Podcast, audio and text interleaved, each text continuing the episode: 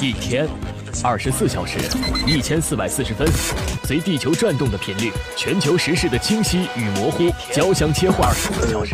一千四百四十分，需要更多思辨的力量来了解这一切。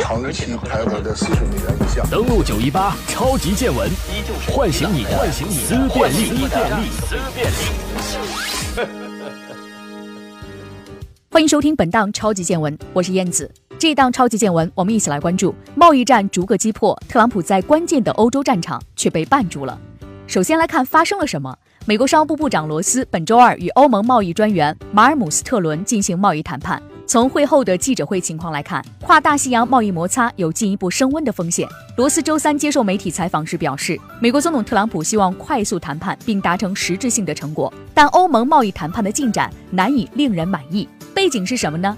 事实上，美国早在九月十一号派出美国贸易代表莱特希泽与马尔姆斯特伦在布鲁塞尔重启了贸易谈判，希望最早在十一月解决部分技术性的贸易壁垒，达成一部分的贸易协议。当时双方讨论了如何推进谈判和各自认为最优先的话题，期望在短中期内取得实质进展。美国国会中期选举在十一月六号将会正式开始，特朗普非常希望通过与欧盟达成的贸易协定扩大共和党的支持率，但经过几周的密切的接触之后，双方谈判的进展寥寥。马尔姆斯特伦九月二十五号表示，欧盟与美国的贸易对话仍处于探索性的阶段。到了十月十一号，他又含混的概述表示，欧盟对于美国就所有工业品和汽车展开谈判持开放态度。本周他干脆承认，欧盟和美国的关系有点紧张，目前聚焦于美国在监管方面的合作，新的贸易协议还没有开始谈判，等到十一月再和美国贸易代表莱特希泽会面。而事实上呢，在十月十六号，美国白宫已经急不可耐地通知国会，有意分别和欧盟、日本、英国展开双边贸易协定的谈判。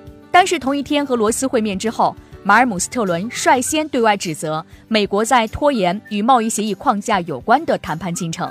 这番话终于让罗斯按耐不住。那这个事件的发生究竟意味着什么呢？两人之间的嘴仗呢，凸显了当前美国与欧盟达成贸易协定的艰难。已经比三个月之前特朗普与欧盟委员会主席容克会面，同意下调关税和贸易壁垒的时候更高了。此前，白宫承诺，只要双方谈判还在继续，就会暂时搁置汽车进口税的上调。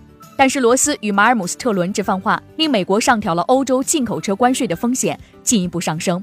值得注意的是呢，负责调查进口汽车以及零部件是否危害美国国家安全的正是罗斯。虽然特朗普承诺不会在谈判期间对欧盟征收汽车关税。但是罗斯警告马尔姆斯特伦，美国只会在谈判进展令人满意的前提下搁置对欧盟汽车进口的新关税。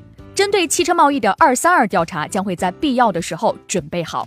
回顾一下，美国、加拿大、墨西哥在大限的最后一刻就新的北美自贸协定的框架达成协议，促使这份有着将近二十五年历史的三边贸易协定得以保留。